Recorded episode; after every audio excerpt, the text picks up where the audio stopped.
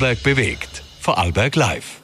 Einen schönen guten Abend. Das ist eine Sonderausgabe in etwas ungewohnten Studio. Es soll ein besonderer Moment sein. Die Sommergespräche der VN stehen an in dieser Woche und ich freue mich sehr, dass Sie mit dabei sind. Heute Abend begrüßen wir auch unseren Gast Christoph Bitschi, Clubobmann der FPÖ in Vorarlberg. Einen schönen guten Abend. Grüß Gott. Die Fragen stellt mit mir meine Kollegin Magdalena Raus aus der VN-Redaktion. Schönen guten Abend. Guten Abend. Herr Bitschi, die Bundes-FPÖ führt einen etwas anderen Kurs, als den Sie in Vorarlberg leben. In Sachen Impfgegnerschaft, auch in anderen Punkten hört sich das aus dem Bund, muss ich nur den Herbert Kickel äh, vor dem geistigen Auge vorstellen, immer wieder deutlich anders an zwischenzeitlich, als es das äh, bei Ihnen tut. Welche Dinge würden Sie an der Bundes-FPÖ insgesamt ändern? Ja, es war in der Vergangenheit schon so, dass ich meinen Kurs nicht an Wien ausgerichtet habe oder an Bundespartei ausgerichtet habe, sondern meinen Kurs an den Interessen und den Anliegen der Vorarlbergerinnen und Vorarlberger ausgerichtet habe. Und dass es da mal Unterschiede gibt, das soll dann so sein. Wie gesagt, mein Ziel ist es, die Inhalte umzusetzen, die Vorarlberg weiterbringen und nicht, dass in Wien irgendjemand zufrieden ist oder nicht. Sie treten ja aber deutlich konsensorientierter auf als Ihr Bundesparteichef. Ähm, an was liegt denn das? Ist die Landes-FPÖ einfach zahmer als jene im Bund? Da gibt es unterschiedliche Zugänge, ob ich zahm bin oder nicht. Ich bin selber Unternehmer und da weiß man, das große Ziel ist, etwas weiterzubringen, etwas weiterzuentwickeln. Wir haben natürlich die letzten Monate eine relativ spezielle Situation in Vorarlberg. Da gibt es eine ÖVP, die taumelt, die in Wahrheit Auflösungserscheinungen hat. Und da hat man natürlich auch als stärkste Oppositionspartei eine ganz besondere Herausforderung, nicht nur in der Kontrollfunktion, sondern auch beim inhaltlichen Umsetzen von Themen. Wie Sie wissen, aktuell eine der brutalsten Situationen, in der sich Vorarlberg jemals bewegt hat, die massive Teuerungswelle. Und dann haben wir halt eine Landesregierung, die in Wahrheit völlig führungslos ist. Und darum ist es jetzt wichtig, Inhalte umzusetzen, damit sich Vorarlberg auch endlich weiterentwickeln kann. Wenn Sie sich die Kräfteverhältnisse in diesem schönen Land anschauen, Sie haben es gesagt, es ist momentan politisch einiges los, einiges, das Vorarlberg so noch nie gesehen hat. Welche Kraft kommt denn da der FPÖ in Vorarlberg zu? Wie sehen Sie das Kräfteverhältnis und wie könnte sich äh, die FPÖ in, durch ihr Engagement in dieser Kraftaufteilung in Vorarlberg auch ändern? Unsere Rolle hat sich in Wahrheit gar nicht großartig verändert. Ich, seit 2018 ich im Amt bin, habe ich immer gesagt, wir wollen der positive Motor, der positive Antreiber in einem Land sein, in dem es viel Stillstand gibt. Dieser Stillstand hat sich jetzt dramatisiert die letzten Wochen. Es hat sich nichts weiterentwickelt. Und darum sind wir jetzt in dieser besonderen Situation als positiver Antreiber. Und da geht es mir nicht darum, dass wir billige Parteipolitik macht und Ideen von anderen immer falsch sind. Jetzt geht es darum, die Köpfe zusammenzustecken, Vorarlberg weiterzuentwickeln. Und da glaube ich auch die Opposition in den letzten Monaten gezeigt, dass wir mehr können, als nur zu kontrollieren. Wir haben inhaltlich sehr intensiv zusammengearbeitet, trotz aller Differenzen, weil es uns wichtig war, endlich Dinge umzusetzen. Und wenn man beispielsweise die Teuerung anschaut, da hat es mehr Input aus der Opposition gegeben, als in Wahrheit aus der Landesregierung. Und das wird so mein Ansatz auch in den nächsten Wochen und Monaten sein. Ich glaube, in Vorarlberg steckt noch viel mehr drinnen, als wir momentan rausholen. Wenn wir da überall noch das Beste rauskitzeln, ist mit diesem Land unglaublich viel viel möglich. Wir haben tolle Unternehmer im Land, die unheimlich viel leisten. Wir haben fleißige Arbeitnehmerinnen und Arbeitnehmer, die Unglaubliches leisten. War jetzt vor kurzem beim Landesfeuerwehrfest, was das Ehrenamt in unserem Land hervorbringt. Und es braucht jetzt endlich auch eine Politik, die an Vorarlberg glaubt, die für Vorarlberg kämpft. Und da wird auch meine Rolle in den nächsten Jahren genau in diese Richtung gehen.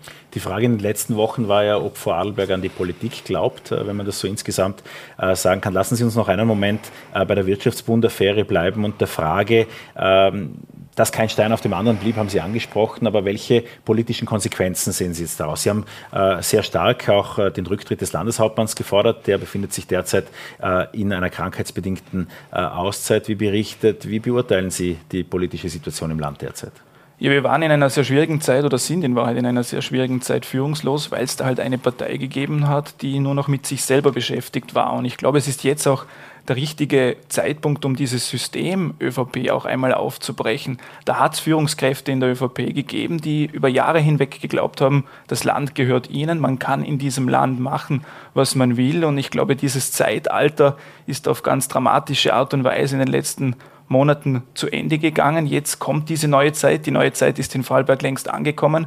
Die neue Zeit muss jetzt aber auch in der Politik ankommen. Und das ist das, was ich vorher angesprochen habe, dass endlich die Köpfe zusammengesteckt werden und das Beste fürs Land gearbeitet wird und es nicht darauf ankommt, welche Partei die Inhalte präsentiert hat. Wir haben das ja in der Vergangenheit oft erlebt. Man hat Inhalte präsentiert, die hat die ÖVP dann irgendwo abgelehnt paar Monate später hat es eine neue Überschrift gegeben und die Inhalte sind wieder zum Vorschein gekommen. Das ist billige Parteipolitik, die es mit mir so nicht geben will, wird. Und wir haben in der Vergangenheit, wie gesagt, sogar in der Opposition gezeigt, dass man eng zusammenarbeiten kann, wenn es einem ums Land geht. Und ich lade die Regierungsparteien herzlich ein, dass in Zukunft gemeinsam gearbeitet wird fürs Land, denn nur so können wir wieder dorthin kommen, wo wir hingehören, nämlich an die Spitze Europas. Markus Wallner befindet sich ja derzeit im Krankenstand. Glauben Sie denn, dass er wiederkommt? Ich glaube, das weiß momentan Markus Wallner nicht einmal selbst. Sie haben es angesprochen, er ist im Krankenstand und ich gehöre auch nicht zu jenen, die jetzt da groß hineininterpretieren wollen, was da passiert oder nicht. Es ist Fakt, dass er im Krankenstand ist und ich wünsche ihm natürlich auf diesem Wege auch alles Gute. Zur Politik. Es soll ein neues Gesetz in Sachen Parteienfinanzen kommen, angeblich ja dann das strengste in ganz Österreich. Auch schwer vorstellbar, dass andere Bundesländer das aus ganz anderen Gründen dann auch so umsetzen. Es sieht äh, auch aus, dass Urausschüsse reformiert werden sollen. Vielleicht werden sie dann ja beliebter, äh, auch bei der Opposition. Bei den Kontrollrechten soll sich einiges bewegen. Wie beurteilen Sie die Situation in Sachen Oppositionsarbeit? Stimmt Sie diese Änderung der Möglichkeiten optimistisch? Ja, wir haben ja 2019 bereits den Versuch gestartet, das Parteienförderungsgesetz zu überarbeiten. Damals hat es noch eine ÖVP gegeben, die mit Händen und Füßen blockiert hat. Sie haben es angesprochen, aktuell gibt es dieses Zeitfenster, eine sehr angeschlagene ÖVP. Da kann jetzt einiges passieren und beim Parteiförderungsgesetz haben wir einiges auch in die richtige Richtung gebracht. Natürlich, die Regierungsparteien schreiben sich jetzt selber auf die Fahnen, dass sie das strengste Parteifinanzierungsgesetz aller Zeiten ausgearbeitet haben. Aber wenn ich mich an die Verhandlungen erinnere, da hat man schon den einen, ein oder anderen Giftzahn diesem Parteiförderungsgesetz noch ziehen müssen. Und für uns gibt es jetzt diese Parallele mit den Untersuchungsgegenständen. Denn es kann nicht sein, dass wir ein strenges Parteienfinanzierungsgesetz haben, aber bei den Untersuchungsmöglichkeiten Schwierigkeiten haben. Und im Zuge der Wirtschaftsbund-Affäre haben wir darüber nachgedacht, was passiert denn, wenn jetzt ein Untersuchungsausschuss kommt. Und da hat es gewisse Erkenntnisse auch aus dem Hyperuntersuchungsausschuss gegeben. Das versuchen wir aktuell zu überarbeiten. Und für mich ist das ein Gesamtpaket. Und wir werden jetzt über den Sommer versuchen, noch einiges auszuarbeiten. Die Sommerpause wird heuer hoffentlich auf Eis gelegt, damit wir im Herbst das Parteienfinanzierungsgesetz beschließen können, aber auch die Kontrollmöglichkeiten ausbauen können. Sie haben das immer als Gesamtpaket bezeichnet und tun das ja auch hier in unserem Gespräch. Gibt es da nur das eine mit dem anderen? Das heißt ja dann politisch Junktimierung, dass nur gemeinsam die Zustimmung erfolgt. Wäre nicht eines davon besser als gar nichts? Es kann nicht sein, dass die Regierungsparteien jetzt versuchen, das plakativ darzustellen und versuchen, den Kopf ein bisschen aus der Schlinge zu bekommen, nur weil man vor dem Sommer das Parteienfinanzierungsgesetz noch beschließt. Wenn man dann bei den Kontrollmöglichkeiten blockieren will, diese Blockade habe ich teilweise festgestellt. Darum habe ich angeregt, dass wir die Sommermonate nutzen, um so schnell wie möglich auch dort weiterzukommen, speziell was den Untersuchungsausschuss anbelangt. Und dann werden wir im Herbst gemeinsam hoffentlich über dieses Paket diskutieren. Und ich glaube, dass es sich die ÖVP auch nicht leisten kann, bei den Kontrollmöglichkeiten Kontrollmöglichkeiten zu blockieren. Stichwort U-Ausschussreform. Da sind ja jetzt mittlerweile 13 Themengebiete mehr oder weniger vage formuliert. Wie wird da die Opposition schaffen, dass sie ihre Forderungen durchbringt? Zum Beispiel, dass auch Landesunternehmen geprüft werden können. Sie haben es angesprochen, das Paket, was wir jetzt auf dem Tisch haben, das war vor ein paar Wochen noch viel undeutlicher, wie es jetzt ist. Da hat es wirklich harte Verhandlungen gebraucht. Immer mit diesem Gedanken, das ist für uns ein Gesamtpaket. Der Untersuchungsausschuss, ich habe es angesprochen vor ein paar Wochen, ist momentan noch ein zahnloser Tiger, was die Aktenlieferung betrifft, was die Auskunftspersonen betrifft, auch was geprüft werden kann.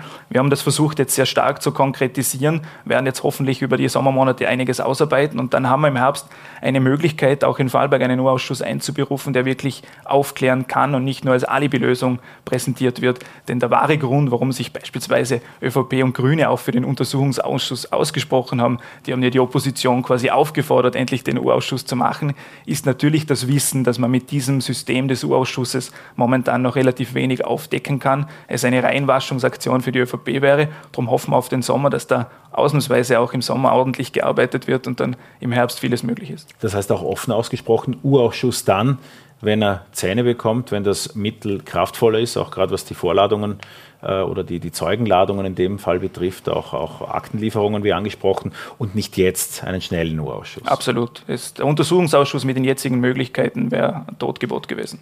Mhm. Die Opposition hat den Zeitplan aber schon auch äh, kritisiert, den die ÖVP äh, an den Tag gelegt hat. Wollen Sie, äh, was die gesetzliche Beschließung betrifft, dass der Sommer naht, wir sind mitten im Sommer, äh, was gibt es da für Möglichkeiten, überhaupt aufs Tempo zu drücken? Im ersten Beschluss ging es jetzt darum, dass es mit 1.1.2023 eine Deadline gibt. Wir wollen das viel früher haben. Unser großes Ziel ist es, dass wir im Herbst, im Oktober beides beschließen können. Und darum wäre es mir wichtig, dass man die Sommermonate jetzt nicht für Urlaub nützt, sondern fürs Arbeiten nützt. Ich glaube, das Land ist jetzt lange genug stillgestanden. Wir brauchen diese Lösungen und zwar schnell, nicht weil wir es brauchen, sondern ich glaube, weil es sich die Vorarlbergerinnen und Vorarlberger einfach erwarten. Das Vertrauen ist in den letzten Wochen und Monaten in die Vorarlberger Politik stark zurückgegangen. Ich spüre das jeden Tag und wir möchten so schnell wie möglich das Vertrauen, das die ÖVP da verspielt hat, auch wieder zurückgewinnen. Wir wollen hier keine theoretische Diskussion über Landespolitik führen, sondern über Themen, die die Menschen bewegen und das spüren wir alle beim Wocheneinkauf, wie dreistellig hoch die Zahlen sich dann einer Kasse in die Höhe schrauben können. Es ist alles teurer geworden und wird auch weiterhin teurer. Ähm, Sie werfen der Landesregierung vor, da zu wenig zur Teuerung zu tun. Das ist aus Oppositionsperspektive auch durchaus nachvollziehbar. Es ist nicht doch einiges geschehen in den letzten Wochen. Auch der Energieversorger bemüht sich ja offenbar. Es sind aber halt alles nur Einmalzahlungen. Wie sähe bei Ihnen äh, die Forderungsliste in Sachen Antiteuerungspaket, das die Menschen spüren, aus? Wir haben bereits im letzten Herbst einige Ansätze gespürt, dass aufgrund auch der Corona-Maßnahmen es gewisse Teuerungseffekte gibt. Das hat sich aufgrund der Ukraine-Krise jetzt natürlich alles massiv verschlimmert.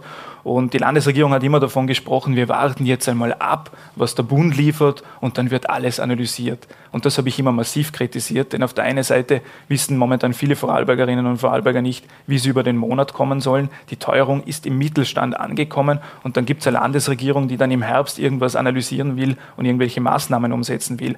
Und auch, Sie haben es angesprochen, diese Einmalzahlungen sowohl auf Bundesebene als auch auf Landesebene werden im besten Fall irgendwann im Herbst schlagen, wenn nicht erst beim Steuerausgleich dann im Jahre 2023.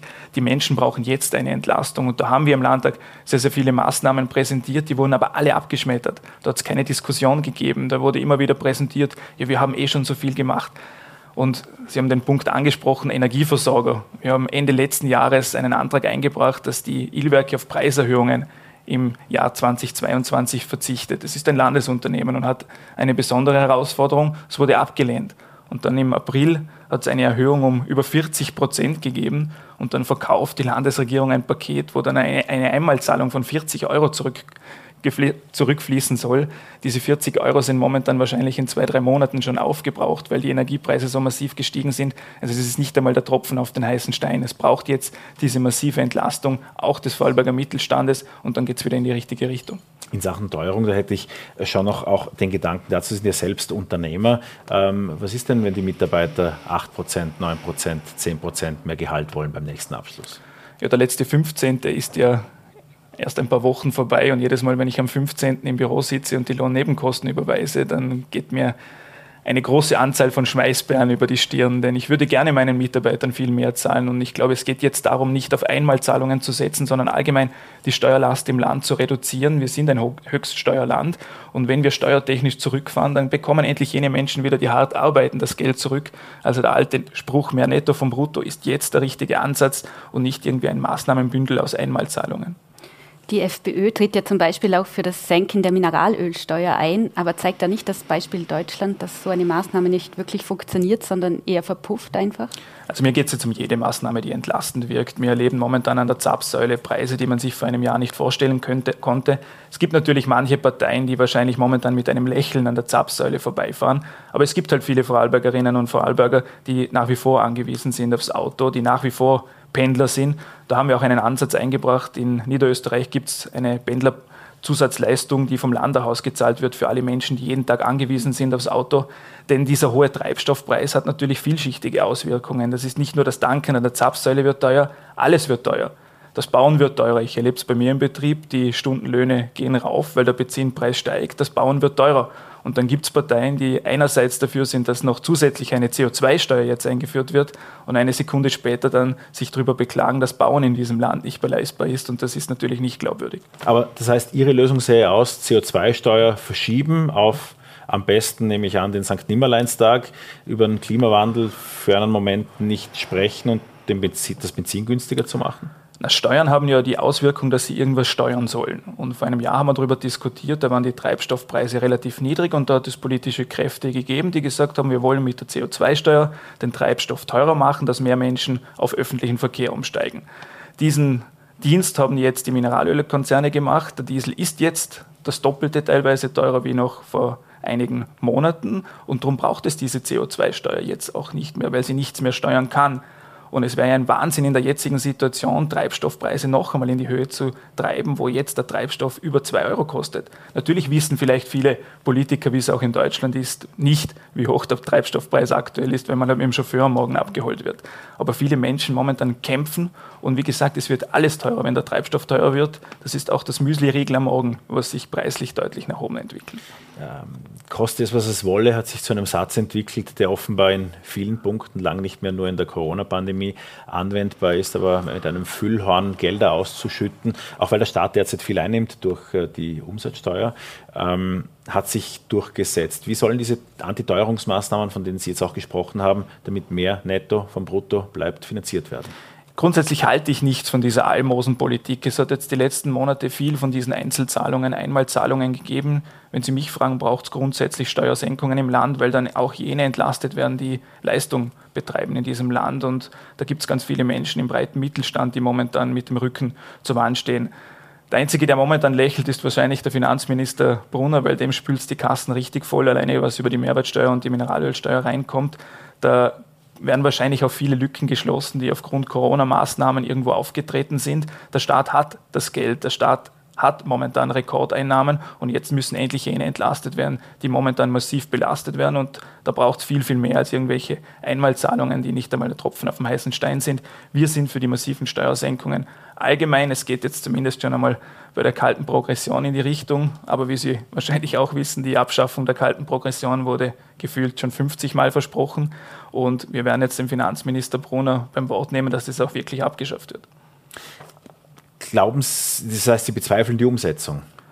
Wenn man die letzten paar Jahre zurückblickt, dann können durchaus Zweifel aufkommen, weil die kalte Progression schon einige Male fix abgeschafft wurde.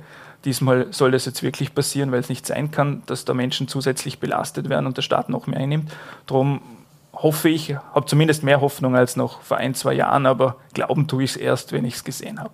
Was haben wir uns alle vorgenommen, über die Pandemie nicht mehr zu sprechen? Und ich kann auch die ein oder andere Zuschauerin, Zuschauer verstehen, die nichts mehr zur Pandemie hören wollen. Und doch hat die Pandemie dieses Land verändert, auch die politische Kultur. Ähm, wie würden Sie derzeit die Positionierung äh, der Parteien in Sachen äh, Corona-Maßnahmen ähm, bewerten? Würden Sie neuerliche Lockdowns mittragen?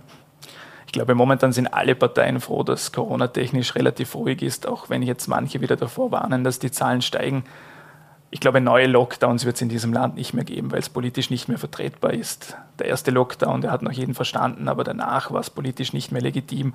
Und ich bin mir fast zu 100 Prozent sicher, dass es zukünftig keine Lockdowns mehr geben wird. Wie schätzen Sie die Anti-Corona-Positionen sehr viel klarer positionierten MFG auch in Vorarlberg ein? Meine Aufgabe ist es als FPÖ-Landespartei, ob man die Geschicke der FPÖ zu führen. Da haben wir Corona-technisch einen relativ klaren Kurs gefahren und ja, die MFG zeigt sich jetzt beispielsweise im Tirol, wo sie sich ja in Wahrheit schon wieder auflösen, dass es eine Gruppierung war, die damals einen gewissen Erfolg eingefahren hat, aber in Wahrheit schon wieder Schnee von gestern ist. Impfpflicht, gut, dass sie abgeschafft wurde, dürfte Ihre Ansicht sein, nehme ich an. Ja, wer hätte es gedacht, dass der Johannes Rauch nach Wien fährt und als Grüner die Impfpflicht abschafft, aber das war einmal ein Schritt, der absolut richtig war. Und kommen wir damit durch, einfach keine Maßnahmen mehr uns zu wünschen? Ich meine, dass nichts los ist in Sachen Corona. Das können nur diejenigen sagen, die sich die Zahlen tatsächlich überhaupt nicht ansehen, weil es ist schon wieder einiges los. Glücklicherweise ist in den Spitälern das Ganze äh, noch ruhiger. Das heißt, wie sollen wir als Gesellschaft umgehen? Maske tragen, dann doch wieder äh, oder äh, solange nichts in den Spitälern ist, Feuerwehrfest? Ich habe ein riesengroßes Vertrauen in die Vorarlbergerinnen und Vorarlberger und die Eigenverantwortung ist in den letzten Jahren auch aufgrund der Corona-Entwicklungen stark gestiegen. Ich war aktuell letztes Wochenende am Feuerwehrfest. Da ist jeder schon ein bisschen vorsichtiger, wie es noch früher war. Also ich glaube, die Vorarlbergerinnen und Vorarlberger werden das besser lösen als so manche Gesundheitsminister. Aber heißt das konkret zum Beispiel auch, dass man über Quarantäne äh, dauern, auch über die Art, wie wir uns absondern, nachdenken sollte?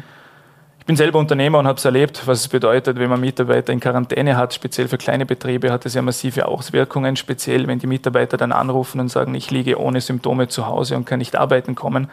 Darum freut es mich, dass jetzt auch so manche ÖVP-Landeshauptmann endlich in diese Richtung auch aktiv wird und die Quarantäne definitiv auch abgeschafft werden soll. Was ist Ihre Prognose? Hält die schwarz-grüne Landesregierung die ganze Legislaturperiode oder nicht? Ja, wir haben früher bei instabilen Regierungen immer nach Wien geblickt. Jetzt schauen wir bei instabilen Regierungen leider auch nach Vorarlberg. Ich glaube, diese Regierung hält aktuell nur noch die Umfragewerte zusammen und die werden auch nicht besser werden. Darum glaube ich, dass sie so lange wie möglich weiter murksen werden. Fürs Land geht schon lange nichts mehr weiter und das ist halt unser Ansatz. Die Opposition hat jetzt eine völlig neue Rolle als früher. Allein die Kontrollfunktion ist zu wenig. Wir übernehmen aktiv Arbeit auch fürs Land. Und ich sage Ihnen eines, das werden wir auch in Zukunft machen. Wir werden kämpfen wie ein Löwe, dass endlich Schritte gesetzt werden, damit die Vorarlberger entlastet werden und damit sich die Politik nicht nur noch mit sich selber beschäftigt. Denn von einer solchen Politik haben die Menschen im Land wirklich die Nase voll. Gegen die Teuerung kann die Vorarlberger Landesregierung vielleicht auch nur, auch der Landtag nur bis zu einem bestimmten Punkt Maßnahmen treffen. Da braucht es auch den Bund, gegebenenfalls die EU. Was sind denn Themen, die in Vorarlberg grundsätzlich falsch laufen, die Ihrer Ansicht nach jetzt Wirtschaftsbund und all die Polizskandale beiseite, was sind Themen, die für die Menschen in diesem Land angepackt werden müssen? Ja, wenn wir uns nur die zentralen Bereiche in diesem Land anschauen, wenn wir uns den Bildungsbereich anschauen, den Pflegebereich anschauen, den Sicherheitsbereich anschauen, wir haben überall mit enormen Personalmängeln zu kämpfen. Da ist in den letzten Jahren nichts passiert. Diese Personalmängel haben wir, wenn ich nur an den Sicherheitsbereich denke, schon von vier, fünf Jahren angesprochen. Hat es immer geheißen, ja, die FPÖ will im Land alles schlecht reden. Da kann mich da an hitzige Diskussionen auch mit so manchem Sicherheitslandesrat auch erinnern. Diese Entwicklungen waren absehbar, passiert ist nichts. Es braucht auch da eine viel positivere Stimmung. Hier und da muss auch Geld in die Hand genommen werden. Ich sage das ganz offen im Pflegebereich. Das Applaudieren hilft den Pflegekräften gar nichts. Das ist eine enorme Belastung, auch ohne Corona. Da braucht es Geld, da muss man wieder stolz sein, dass man in diesem Bereich arbeitet. Das ist die beste Werbung. Ich habe unlängst mit einem Polizisten gesprochen, der hat gesagt, früher hat man aktiv Werbung gemacht, zur Polizei zu kommen. Jetzt traut er sich nicht immer. Und da braucht es eine positive Stimmung in diesem Land. Da muss man auch wissen, dass die Politik hinter diesen Bereichen steht, hinter dem Bildungsbereich steht, nicht wie das die Stadthalterin macht, sich zu verstecken, sich vor den Problemen zu drücken. Es braucht Politiker, die diesem Land wieder Führungsverantwortung übernehmen und dann kann sich in diesen zentralen Bereichen dieses Landes auch endlich wieder in die richtige Richtung entwickeln. Die FPÖ war in vergangenen Jahrzehnten auch immer stark in Sachen Raumplanung, auch im Verkehr äh, engagiert, allein schon auch von Ressortzuständigkeiten, wenn ich mich da an frühere Zeiten erinnere. Hat Vorarlberg ein Verkehrsproblem? Ja, wenn wir uns die aktuellen Entwicklungen anschauen, wenn wir die Situation auf der Rheintal-Autobahn anschauen, wir haben ein Verkehrsproblem. Und da geht es nicht nur um den Individualverkehr, der Individualverkehr ist ein Teil davon, aber die Verkehrsproblematik wird langsam zur Wirtschaftsproblematik. Der Wirtschaftsstandort Vorarlberg braucht eine funktionierende Infrastruktur. Da diskutieren wir natürlich über die S18, da diskutieren wir natürlich über den Stadttunnel. Beim Stadttunnel sind wir jetzt zumindest einen Schritt weiter und sind jetzt auch schon im Bau. Was sich dabei bei der S18 abspielt, ist in Wahrheit nur noch peinlich. Hier hat die ÖVP jede Führungskontrolle aus der Hand gegeben. Da hat es ja immer geheißen, zumindest in der Regierung ist man sich einig. Dann ist der Daniel Sadra in den Landtag gekommen, dann ist einmal die Landtagsfraktion schon abgewunken und hat gesagt, in Wahrheit sind wir gegen die S18. Jetzt sitzt der größte Kritiker dieser S18 in der Landesregierung. Der Landeshauptmann hat sich Daniel Sadra in die Landesregierung reingeholt und es gibt keine klare Linie mehr bei der S18. Und natürlich, die Herren in Wien kriegen das auch mit und die verteilen die Gelder dann woanders hin. Denn bei der ASFINAG ist es halt leider oft so, da wo am lautesten, am lautesten gerufen wird, fließt als erstes das Geld hin. Darum braucht es jetzt endlich wieder eine klare Position des Landes. Ja, wir wollen diese Infrastrukturprojekte. Wirtschaftsstandort Vorarlberg braucht diese Infrastrukturprojekte und darum werden wir auch in Zukunft im Infrastrukturbereich jene Partei sein, die als einzige klare Kante zeigt und sagt, ja, wir brauchen diese Projekte im Land. Über die Bahn haben Sie jetzt nicht gesprochen. Da wurde in den vergangenen Wochen auch sehr viel über Bregenz äh, und den Bodensee und die Trennung durch die Bahn diskutiert. Was sind Ihre Gedanken dazu? Ich glaube, der Vorstoß jetzt, der dankenswerterweise durch die Medien auch an die Öffentlichkeit gekommen ist, der ÖBB geht hier absolut in die falsche Richtung und ich bin hier auch bei der industriellen Vereinigung, die davon gesprochen hat, dass das jetzt eine vertane Chance ist. Ich glaube, die Unterflurlösung wäre eine richtige Entscheidung gewesen, die auch viel Spielraum bringen würde. Und ich appelliere hier an den Landesrat der Grünen, dass er in Richtung Wien bei seiner Landesrätin, aber bei seiner Ministerin auch endlich klare Stimmung macht, dass die Unterflurlösung vielleicht doch noch diskutiert werden kann, denn das ist jetzt schon eine Chance, die man sich für Jahrzehnte zumacht. Wäre die FPÖ auch in Zukunft bereit, wieder Regierungsverantwortung zu übernehmen im Land? Ja, über meine damalige Antrittsrede beim Parteitag 2018 wurde ja im Nachhinein sehr viel diskutiert, wo ich damals schon gesagt habe, ich kann halt mit manchen Kräften in der ÖVP nicht. Über die Kräfte in der ÖVP wurde die letzten Monate sehr intensiv diskutiert. Aber ich bin ein Politiker, dem es ums Umsetzen geht, dem es um Inhalte geht. Und da gehe ich auch davon aus, dass es in der ÖVP Kräfte gibt, die konstruktiv in eine Richtung arbeiten, die die Scheuklappen endlich ablegen und fürs Land arbeiten. Und wenn es um das geht, um richtige Lösungsansätze fürs Land auszuarbeiten, dann sind wir sicher der richtige Partner. Das waren jetzt große Worte und schlussendlich geht es immer um die Personalfrage. Von Ihnen kamen schon klare Signale, mit Markus Wallner möchten Sie eigentlich nicht. Ich war damals schon einer, der relativ klar gesagt hat, dieses System Wallner dient in Wahrheit nicht den Vorarlbergerinnen und Vorarlberger, sondern der eigenen Partei. Leider wurde meine Annahme bestätigt. Wir schauen jetzt, was es in der ÖVP für Entwicklungen gibt und dann werden wir sicher einer jener Kräfte sein, die konstruktiv fürs Land arbeiten wollen. Wie sehen Sie die Zeit eigentlich bis zur nächsten Landtagswahl? 2024 wird es äh, regulär soweit sein. Was ist Ihr Ziel? Unser Ziel haben wir die letzten Monate schon klar definiert. Wir haben uns in eine Richtung entwickelt. Sie haben es dankenswerterweise beide schon angesprochen, wo wir uns als FPÖ in eine sehr konstruktive Richtung entwickelt haben, klar Kante zeigen. Mir war es immer wichtig, dass man Probleme im Land nicht schönredet, sondern deutlich aufzeigt. Nur wer Probleme aufzeigt, kann die Probleme auch lösen. Wir werden der treibende Motor auch die nächsten Monate sein und dann wird sich spätestens 2024 auch wahltechnisch alles in die richtige Richtung entwickeln. Und Vorarlberg sehen Sie zum aktuellen Zeitpunkt bedingt handlungsfähig, nicht handlungsfähig, handlungsfähig? Was wäre Ihre Einschätzung? Vorarlberg ist dankenswerterweise handlungsfähig. Die Landesregierung ist nicht handlungsfähig.